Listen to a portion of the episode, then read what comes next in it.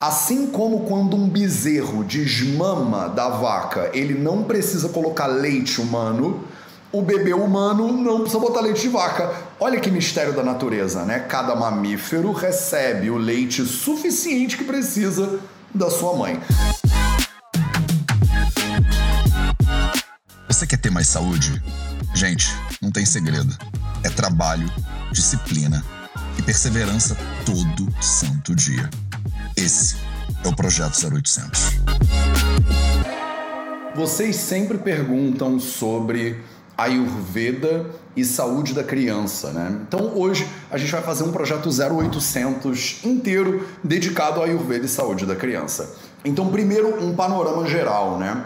É, muitas pessoas perguntam: caramba, Matheus, tem pediatria de acordo com a Ayurveda? Tem pediatria de acordo com a Ayurveda. Não só tem pediatria de acordo com a Ayurveda, como no Charaka Samhita e no Ashtanga Hridayam, que são dois livros né, dos mais importantes, né, as mais importantes fontes do conhecimento ayurvédico de acordo com os Samhitas eles colocam a pediatria em segundo lugar de importância, digamos assim, dentro das oito especialidades né, do Ayurveda.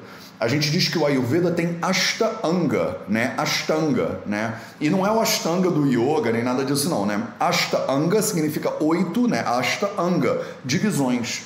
E essas oito divisões do Ayurveda são as oito especialidades, digamos assim, né, dentro do Ayurveda. É, a primeira especialidade principal, né, para o Charaka Samhita e para o é Kaya Chikitsa, que a gente chama, né? A palavra Kaya Chikitsa, né, as duas palavrinhas juntas, significa o tratamento é, do corpo da pessoa, né? mas principalmente com foco no Agni, na digestão. Muitas vezes isso é traduzido como medicina interna, muitas vezes isso é traduzido como é, é, clínica geral. Então ele começa falando Kaya, né? Kaya é o primeiro ramo né, do Ayurveda. Segundo ramo, Bala.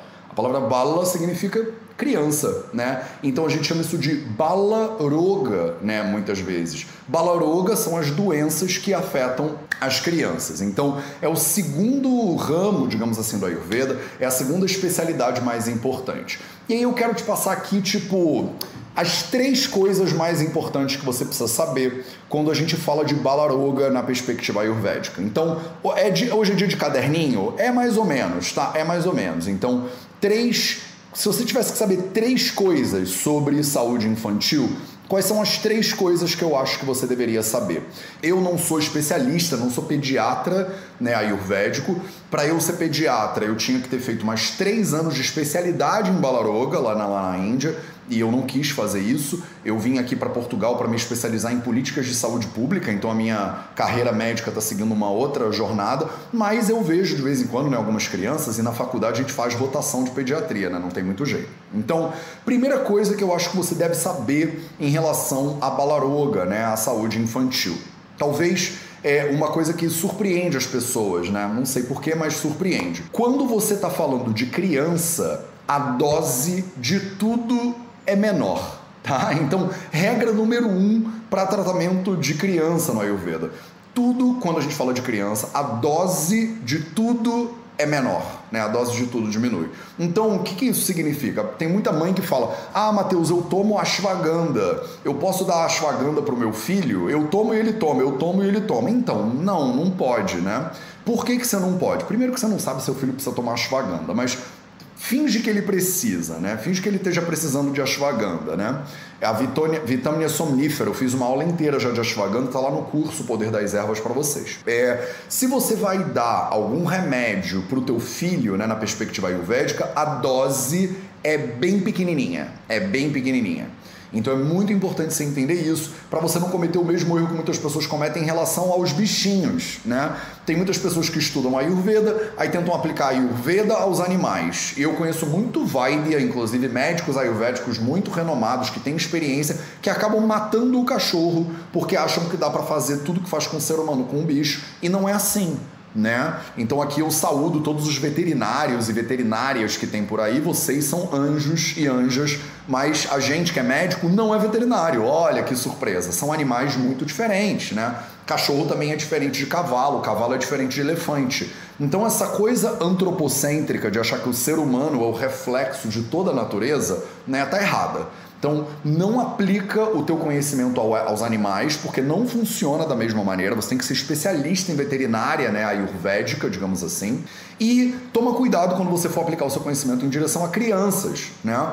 Criança é um ser que não segue exatamente as mesmas regras dos adultos. Primeiro, por quê? Primeira dica então da live de hoje, porque a dosagem dos remédios é sempre bem pequenininha. É sempre bem pequenininha.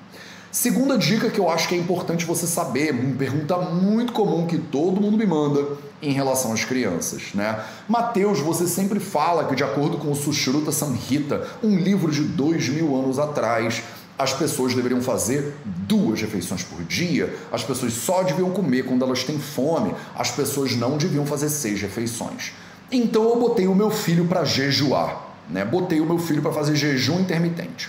Quantos anos tem o seu filho? Um ano e meio. Não, para pausa, tá errado, né? Criança não tem que seguir essa regra, né? Criança não precisa fazer jejum intermitente. Criança tem que comer com livre demanda. Ah, mas o meu filho tem fome o tempo inteiro. Sim, chama fase de crescimento. É isso que chama.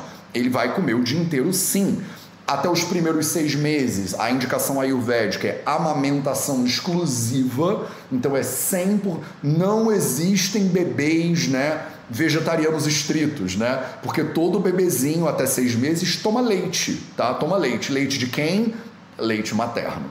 De seis meses até dois anos, a gente normalmente vê uma fase de transição, né, de introdução alimentar, na qual a gente convive né, o leite materno até o momento do desmame, que varia de mulher para mulher. Cada, cada mãe né, sabe quanto tempo quer mamar ou desmamar. Tem mulheres que seguram até o limite máximo do limiar total. Já vi mulheres é, amamentando três anos, até mais do que isso.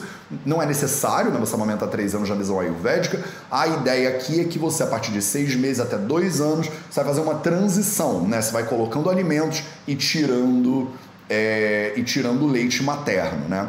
Mateus, quando eu boto alimentos e tiro leite materno, eu preciso botar leite de vaca, não preciso? Não, não precisa botar leite de vaca. Assim como quando um bezerro desmama da vaca, ele não precisa colocar leite humano, o bebê humano não precisa botar leite de vaca. Olha que mistério da natureza, né? Cada mamífero recebe o leite suficiente que precisa da sua mãe. Ah, mas tem mulher que não consegue amamentar. Claro, aí é outra questão. Eu não estou falando da situação patológica. Tem milhões de situações que podem acontecer aqui, milhões de situações que podem acontecer aqui que vão mudar essas regrinhas. O bebê pode nascer doente, por exemplo. Eu não estou falando de todas as doenças que existem que afetam todas as crianças do mundo, né? Estou falando que numa gestação saudável, numa primeira infância saudável, o natural, entre aspas, é a mãe amamentar, né? Amamentar durante seis meses exclusivo, de seis meses a dois anos transição alimentar. A mãe não pôde amamentar, o Ayurveda indica, por exemplo, o uso de amas de leite. Olha que loucura, né? Que é uma tradição super comum dos seres humanos, né? Vai ter uma outra mãe ali que vai ceder também um pouco do leite dela e tal e tal. Existe também na tradição ayurvédica a prescrição de substituição do leite materno por leite de vaca, sim, porque a vaca ela é, é dá leite lá pro bezerro dela e ainda sobra um pouquinho de leite pro bicho humano, né? É, o bicho humano não precisa beber tanto leite quanto o bezerro, né? O bezerro bebe lá os seus 20 litros de leite, sei lá, 15 litros de leite, e um ser humano, nem eu, que era quase um bezerro humano quando eu era bebê, eu bebia tanto leite assim, né? Então, dá para você usar o leite de vaca ou leite de outros animais na perspectiva ayurvédica. Se a mãe não está conseguindo amamentar direito, dá sim, não tem, não tem problema né, na visão tradicional dos samhitas.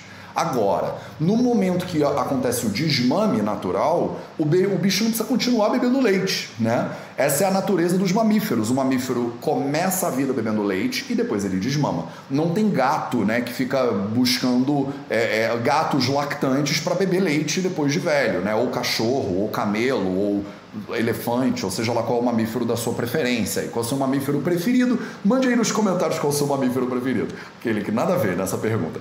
Não precisa mandar nos comentários, mas cada pessoa tem o seu, né? E você não vai ver uma camela de 10 anos de idade procurando outra camela para beber leite de camela. Então, assim, não tem necessidade, depois do desmame, de você colocar leite. Não tem. Ah, mas e o cálcio? Ah, mas e o potássio? Ah, mas e o, a vitamina C, Matheus? Não precisa de leite para nada disso.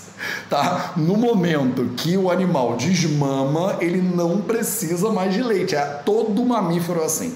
O ser humano não é um mamífero totalmente diferente tá? Então você não tem necessidade de consumir leite. Mas você não deveria restringir né, a quantidade de comida que o seu filhote come, né? Porque se ele tem fome, até a adolescência, diga-se de passagem, ele está em fase de crescimento, né? É, olha que interessante, né? A infância, entre aspas, de acordo com o Sushruta Samhita, vai até os 30 anos de idade.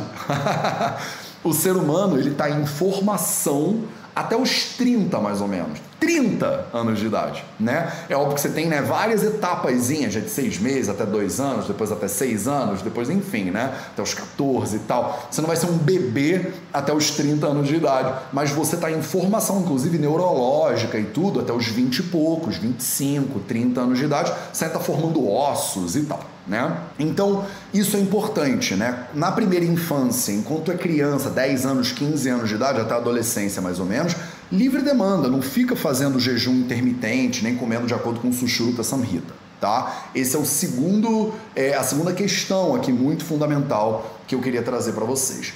Terceira questão e última questão muito fundamental que eu acho importantíssimo, tá? Importantíssimo ficar claro para você aqui. Qual é o maior problema que eu vejo com as crianças que eu vejo na clínica? Né? Quando uma criança, uma mãe, me fala assim: minha filha tem um problema, e aí vem na consulta.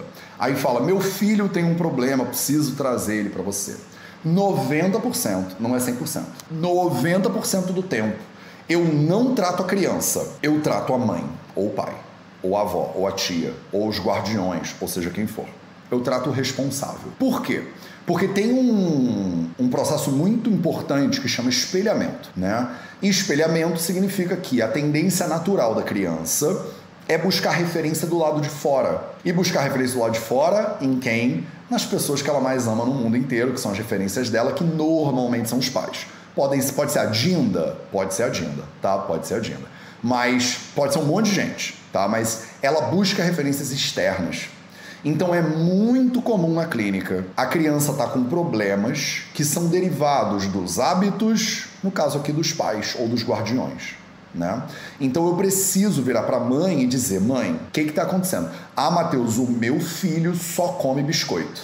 Não come uma salada, não come um legume, não come um vegetal esse menino. É só pão com ovo e biscoito. Tá bom. Primeiro de tudo, como é que ele compra esse biscoito? Não, ele, ele, ele vê que tá no armário. Tá.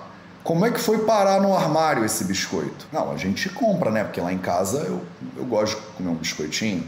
Então, seu filho não tem cartão de crédito, né? Seu filho ainda não trabalha. Aproveita, né? Enquanto ele não trabalha, que quem dá o exemplo de tudo é você. Então, se você compra biscoito, é claro que né? vai lá para, sei lá, um pai tipo China, né? Que não tem lácteos, por exemplo, né? Não tem muito biscoito, não é muito comum nada disso na cultura chinesa tradicional. A criança não tem, né, vício em comer biscoito passatempo, né? Então percebe? Não é uma questão que é da criança ficar viciada em biscoito passatempo ou biscoito recheado ou bono. Na minha época era traquinas, né? Traquinas, não sei se existe traquinas ainda, mas na minha época, gente, pô, a gente era viciado em traquinas, tinha uma carinha, aí tinha os olhinhos, aí sai aquele, aquele recheio vermelho, né? Aquela coisa maravilhosa. E aí, quem é que comprava né, meu biscoito traquinas? É óbvio que são, eram meus pais, no meu caso. Né? Então é muito importante você entender que a educação começa, né, no início da vida pelo menos, ela vai de cima para baixo. Né? Ela começa com os pais. Se o seu filho não tem cartão de crédito, independência financeira, você ainda tem a oportunidade de dar um bom exemplo. Agora, se você come biscoito, é mais difícil. Tem muitas mães que falam: meu filho é intolerante à lactose e a gente não consegue tirar os lácteos. Eu falo: você consegue parar os lácteos? Não. Então é claro que não. Um caso, por exemplo, falei do pão com ovo, que falava: esse moleque só come pão com ovo. Aí eu falo: quem é a pessoa preferida dele na família? Ah, é o pai. É o pai, com certeza. Uma criança autista, inclusive. Eu estava tratando, já tratei alguns casos né, de crianças autistas. Então, uma criança autista, qual é a referência dessa criança na família, desse menino na família? Ah, é o pai. Qual é a refeição preferida do pai? Eu te juro que a mãe me contou isso sem perceber o que ela estava falando. Ela falou assim: a refeição preferida do meu marido é o lanche. O que, que ele gosta de comer no lanche? Ele ama comer pão com ovo. E aí eu pausei e olhei para ela, para ver se conecta. Não. Então, você está entendendo que o seu filho, ele ama pão com ovo, porque não é o pão com ovo que ele ama, é que ele ama o pai dele. E aí o pai come pão com ovo, ele quer ser igual ao pai, aí ele come pão com ovo. O pai come brócolis? Não. O pai come espinafre? Não. O pai come alguma coisa colorida? Não. Então o filho não vai comer. Não tem jeito. Como é que você vai fazer um faço que eu digo, mas não faço que eu faço com uma criança? Não tem como. A criança olha para fora. Quem é minha referência? Meu pai. O que, que meu pai faz? Meu pai só come hambúrguer do McDonald's. Hambúrguer do McDonald's é que deixa um homem, que, né, um homem que nem meu pai, que é um homem incrível, que é o Conan, o bárbaro, é o Iron Man. Ele é o quê, né? Eu, pô, sempre tive a referência era meu pai, queria ser igual ao meu pai. Se eu vejo meu pai comendo alguma coisa, cara, é isso. É, é para esse lado que eu vou, sem dúvida nenhuma. Esse fenômeno chama espelhamento. O que significa que você que está querendo melhorar a saúde do seu filho, você poderia começar pela sua saúde. Em vez de me trazer a criança na clínica e dizer assim, Mateus, dá para você consertar essa criança? Eu viro para a pessoa e falo assim, vamos consertar a família inteira? Porque não tem como, entendeu? Não tem como você ter uma família desarranjada com hábitos alimentares ruins, sem os quatro pilares da saúde, né, minimamente implementados, alimentação, movimento, sono e silêncio, e esperar que essa criança aqui, ela vai sair totalmente diferente. Ela vai aprender com quem? Com Cartoon Network? Não vai, né? Então eu deixo aqui três dicas, digamos assim, três bases para você começar a pensar, né? É, pediatria. Você viu que eu não usei nenhuma palavra em sânscrito, não falei né, nada muito misterioso, né? Nada muito de, é, hermético, nem nada. Três bases, três princípios muito práticos para você parar, para você olhar, né?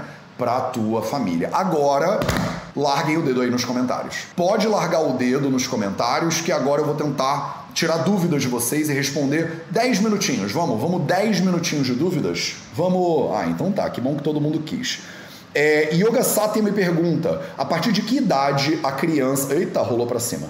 A partir de que idade a criança pode começar uma alimentação vegana? Logo depois de desmamar ou é muito cedo? Não, logo depois de desmamar. É, eu tenho muitos amigos e amigas, inclusive, que são veganos, veganas, tiveram uma gravidez vegana e tem filhos veganos e não tem problema nenhum, tá? É você tem que ter uma preocupação muito cuidadosa para ter uma criança vegana, por quê? Porque a nossa sociedade não é vegana tá? Mas é a mesma coisa que se você quiser criar uma criança que só come comida japonesa, né? Aí você vai criar ela no interior aqui do, do, do de Guimarães, vai ser difícil. Vai ser bem difícil criar uma criança vimaranense que só come comida japonesa. Por quê? Porque não é muito comum, né? Não é muito comum.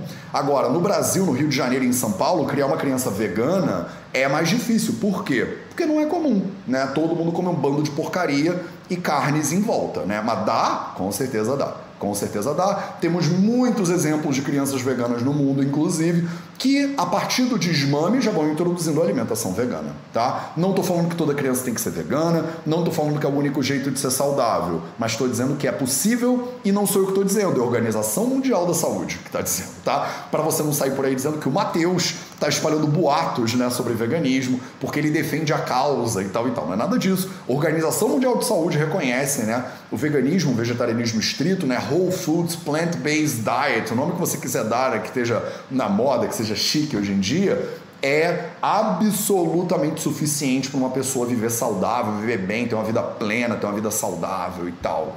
É isso. Delevi underline diz assim: Eu, como Nutri, acredito fielmente nisso que você está dizendo. Ai, que bom, Delevi. Não é uma questão de crença, não, tá? Não é uma questão de crença, não. Isso aqui não é uma religião. Mas tamo junto, tamo junto. É uma questão de bom senso, né, meus amores? É uma questão de bom senso. Muita gente fala, Matheus, você não ensina Ayurveda, você ensina bom senso. Essa é a voz do, do, do da crítica. Você não ensina bom senso? É, eu ensino bom senso. Porque Ayurveda é o estudo da vida, né? O estudo da vida. E se você viver de maneira conectada, presente, se você entender quem você é, o ambiente que você habita, as pessoas com quem se relaciona, você, você chega no Ayurveda. Você, se você aprender sobre você, você chega no Ayurveda mais rápido às vezes do que você ficar lendo um bando de livro em sânscrito, diga-se de passagem. Ou se você ficar fazendo mil testes do dosha para descobrir né, que princesa da Disney você é ou qual dosha que você tem, sei lá. Você aprende muito mais rápido com presença, com auto-observação, o que os samitas chamam de Atmadevijnana, o conhecimento a respeito de quem você é de verdade, é mil vezes mais importante Olha eu aqui, né? O Weiler falando, mais importante do que Panchakarma, Matheus. Mais importante do que Panchakarma. Mais importante do que meu dosha. Mais importante do que o seu dosha. Mais importante do que morar na Índia. Mais importante do que morar na Índia. Mais importante do que fazer yoga. Mais importante do que fazer yoga. Mais importante do que aceitar Krishna no meu coração. Mais importante do que aceitar Krishna no seu coração. Tá? Então é isso. Vamos lá. Dúvidas? Deixa eu pegar aqui. Vamos para o YouTube agora. As meditações são um aconchego para a alma. Que bom, Carioca JSC, que você está curtindo as meditações. Rafael Rodrigues Buile de Ornelas. Pa, pa, caraca, Rafael, isso é um nome da realeza egípcia, isso. Buie de Ornelas. Eu passei por isso. Meu filho tinha uma questão de pele e só quando cuidei das minhas emoções que meu filho melhorou. Olha aqui, vocês sempre falam, não tem homem no Vida Veda. Olha o Rafael dizendo, eu passei por isso meu filho tinha uma questão de pele. Só quando eu cuidei das minhas emoções que ele melhorou. Pronto, é isso. Vamos pro Insta então. Minha filha demora três horas para comer e é sempre estressante a refeição. Gabriela Machado Life tá me dizendo. Por que, que é estressante a refeição se ela demora três horas para comer? Gabriela, deixa ela comer durante três horas, ué.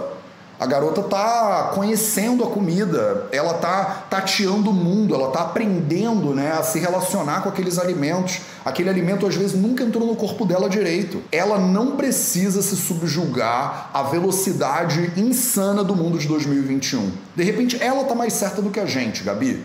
Ela tá mais certa do que a gente. Ela tá pegando o alimento e tomando o tempo dela para introduzir aquele alimento no corpo dela, ver como ela se sente, preparar a digestão. Na dúvida, meus amores, vocês, ó, tem 400 pessoas aqui na live agora. Presta atenção. Na dúvida, a criança é mais inteligente do que vocês, do que eu, do que a gente. Criança é um bicho que ainda segue a intuição. Eles estão muito mais próximos da verdade do que a gente. Isso é uma frase boa do Twitter, hein? Eles estão muito mais próximos da verdade do que eu e você. Porque a gente passou por um bando de camada de sociedade, chefe, é, é, empresa, horário, educação que deseduca pra caramba, um bando de. Ah, e eles não. Eles comem quando tem fome, eles sentam e metem a mão na comida. Aí a, o pai fala: tira a mão da comida, meu filho, não pode botar a mão na comida. Aí dá lá três talheres, três garfos e quatro facas, uma mesa daquela do, do, do Luís XIV, rei sol da França. E aí a criança fala: Não, eu quero meter a mão na comida, eu quero ver qual é a temperatura antes de eu botar na minha boca. Eu quero sentir a textura, eu quero conhecer esse alimento de maneira integral. Eu quero me lambuzar de feijão, né? E aí deixa a criança, caramba, deixa ela. Porque a gente é limitado, a gente quer limitar os outros, mas eles são mais livres do que a gente. Então, se ela precisa de três horas para comer, isso não, não deve ser estressante, isso deveria ser relaxante. Porque aí todo mundo vai para a inteligência da criança. Todo mundo devia comer um pouco mais devagar. A gente que é adulto, inteligentes como nós somos, a gente vê televisão, mexe no Instagram, no WhatsApp e come ao mesmo tempo. Não sente gosto, não sabe o que está comendo, digere que é uma tragédia, faz um mando de excesso de tecido, fica doente, vai procurar um médico. A criança come devagar, diz que não quer, sente o cheiro e fala: Eu não quero criança é, é, é, chata com comida, não é? Por quê? Porque eles estão tentando entender como é que aquilo afeta o corpo. E ele fala: Isso aí, Deus me livre, isso eu não quero. Aí você fala: Vai comer. Vai comer, porque minha mãe me fez comer, obrigado. A minha avó fez a minha mãe comer, obrigado. A minha bisavó fez a minha avó comer, obrigado. E é assim que a gente faz as coisas aqui nessa família. Aqui é na obrigação. Bota esse negócio na boca aí. Não rola, percebe? Porque a gente foi educado com violência, a gente precisa passar a violência adiante? Não, a gente não precisa, né? A gente precisa ser melhor do que a educação que a gente recebeu, né? Por isso que a gente recebeu educação, né? Para a gente ficar mais educado. Então, assim, o objetivo do professor é fazer com que o aluno seja melhor do que ele. Eu, por exemplo, formo profissionais de saúde. O meu objetivo é que os meus alunos sejam mil vezes melhores médicos do que eu sou. O meu objetivo é eu ser obsoleto, porque senão eu fico guardando conhecimento para mim, né? É aquela coisa meio esquinha. Não, eu tenho que ser o melhor médico, então meus alunos só vou dar uma pitadinha aqui, mas não vou dar tudo que eu sei, porque vai que eles se tornam melhores do que eu, são minha concorrência. São minha concorrência. Com os filhos é a mesma coisa. Você tem que criar os seus filhos para serem mil vezes melhor do que você é. E se a gente foi educado com violência, eu fui. Eu fui. E não foi por mal, minha mãe é um anjo, um ser maravilhoso. Meu pai é um exemplo a ser seguido. Só que eles foram educados do jeito deles, e os pais e os avós do jeito deles. Se você foi educada com uma violênciazinha alimentar básica, vai ficar sentado aí, vai comer, só vai levantar quando acabar e não sei o que, engole a comida. Se vomitar, vai comer outro prato de novo, essas coisas, né? Isso aí tudo tá ultrapassado, né? Deixa passar. Isso aí é aquela coisa da escassez alimentar da Segunda Guerra Mundial, que a gente sobreviveu a campo de concentração, né, lá na Alemanha e tal. Mas hoje em dia não. Hoje em dia a gente vive, em grande medida, uma situação de abundância alimentar, né? Abundância seletiva, sem dúvida nenhuma. Eu espero que a gente chegue num patamar de abundância abundante mesmo, que ninguém precisa passar fome no planeta Terra, que tem uma abundância e um desperdício de recursos do jeito que a gente tem hoje em dia. Mas se você está aqui nessa live, tem uma chance muito maior de você estar num cenário de abundância do que de escassez alimentar. E eu estou falando com você, eu não estou falando com o planeta Terra inteiro, né? Então você precisa entender, né? Se o teu filho já está bom de comida para ele, de repente já tá bom de comida para ele. Ele não vai comer a quantidade que você inventou que ele vai comer, ele vai comer a quantidade que ele precisa comer. E ele precisa aprender a quantidade que ele precisa, percebe? Como é que você aprende a quantidade que você precisa? Experimentando. Comendo a mais, comendo a menos. Acabou de comer, comeu de menos, aí já sente fome de novo logo depois. Aí fala, mãe, já tô com fome. Aí o pai vai lá e fala, tu acabou de comer, tu acabou de comer, tu não pode estar tá com fome. Aí a criança pensa: opa, se meu pai, que é a minha referência maior, está me dizendo que eu não posso estar tá com fome, eu não posso estar tá com fome, aí então eu não posso estar tá com fome. Aí vem o adulto aqui na live e fala assim: Mateus, como eu sei que eu tô com fome? Aí eu falo: agora ferrou, né? Agora a gente tem que voltar lá e costurar o que a gente ferrou lá na infância. Por quê? Porque a gente foi assim. Você tá com fome sim. Tu não botou esse prato aí, agora senta e vai comer até o final. Mas mãe, eu quando botei esse prato aqui, eu não sabia. Eu não sabia que eu ia ter mais fome ou menos fome. Ah, mas se você não comer tudo, tem uma criança na África que tá morrendo de fome. Aí botou a culpa na criança da África. Agora eu não sei quanto eu preciso comer, porque eu sou criança eu boto a quantidade errada e ainda sinto culpa porque tem uma criança na África e é culpa minha da criança na África. E aí eu não como tudo e a criança na África, e aí eu como tudo, me empanzino de comida, aí a gente faz uma geração inteira de pessoas com sobrepeso, com excesso de consumo, com vício e um bando de coisa, e a gente não sabe por quê. Tô quente hoje, né, gente? Desculpa, tô quente porque tá muito calor e aí eu esquento também. Eu já botei uma camisa rosa ainda por cima, tô todo fogo hoje, tô todo fogo hoje. Faz sentido isso para vocês? Não tô querendo dar bronca em ninguém não, né? Só tô querendo provocar uma reflexão coletiva aqui. Live da bronca, live da bronca.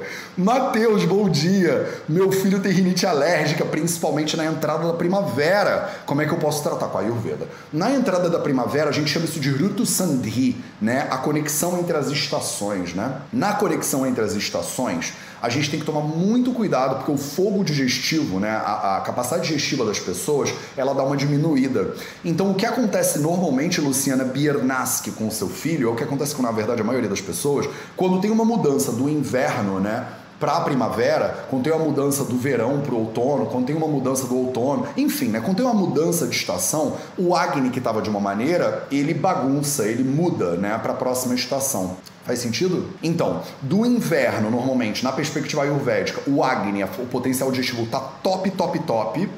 Quando entra, né, a primavera, o Agni ele dá uma baixada. E os samhitas dizem assim: o primeiro sol da primavera ele dissolve Kapadosha. Ele dissolve Kapadosha. Kappa se espalha pelo corpo inteiro acabam obstruindo os canais e tal. Aí você fala que ele está com rinite alérgica, né? A gente chama isso às vezes de pratishyaya, né, em sânscrito.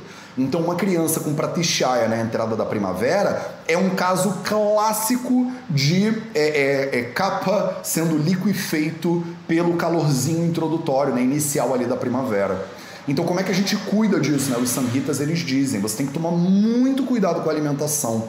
Você precisa comer comidas que sejam fáceis de digerir. Porque no inverno a tendência é a gente comer comidas mais pesadas, mais gordurosas, né? Essas comidas pesadas e gordurosas, se você continuar comendo elas na primavera, você não digere elas a contento.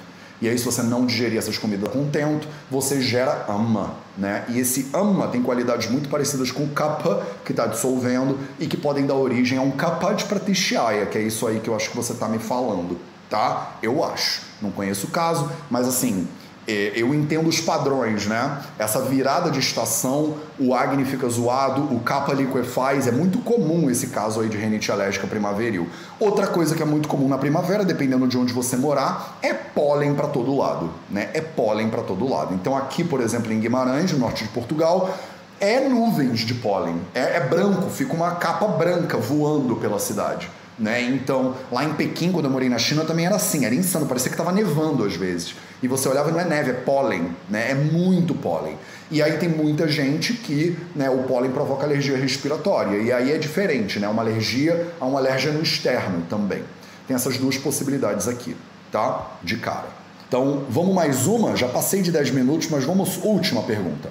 Mateus, como funciona a introdução alimentar no Ayurveda? Natureza, sabor e equilíbrio, me pergunta. Que lindo esse nome do seu perfil. Na, Natuzen, sabor e equilíbrio. Tá. Natuzen, sabor e equilíbrio, como é que funciona a introdução alimentar no Ayurveda? Ela funciona de maneira gradual, né? Você vai colocando os alimentos de maneira bem gradual, dos mais fáceis de digerir, dos mais fáceis de mastigar. É, é, o muito legal, né, que eu recomendo hoje em dia, é você colocar um prato mesmo com alimentos separados, não fazer misturas fazer a introdução singular de alimentos e você deixar a criança se virar. Deixa ela meter a mão em tudo, cheirar tudo, botar onde quiser, experimentar, sem sal, sem tempero, sem nada. O alimento purinho, purinho, purinho, tá? E aí aos poucos você vai fazendo a introdução de mais temperos e tal. Eu fiz uma live com uma Nutri especializada em introdução alimentar. Como é que é o seu nome? Sanches, Ana Paula Sanches, se eu não me engano. Ana, se eu não me engano é Ana Paula Sanches. Se você botar no YouTube, introdução alimentar, alguma coisa assim, a gente fez uma live faz um ano já isso. Nem sei como é que eu lembro o nome das pessoas assim, tá? Mas faz um ano já.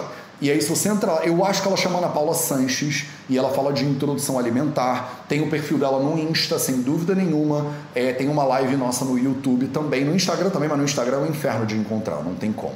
Beleza, meus amores? Então, essa foi a nossa live sobre a Ayurveda e saúde da criança. É óbvio que eu não respondi todas as perguntas, esse assunto é infinito, tá? Esse assunto é infinito. Então, a gente pode conversar sobre isso muitas vezes mais se vocês quiserem. Vocês podem trazer né, temas específicos sobre saúde infantil. Eu posso trazer né, pediatras e tal. Eu já fiz mil lives sobre saúde infantil.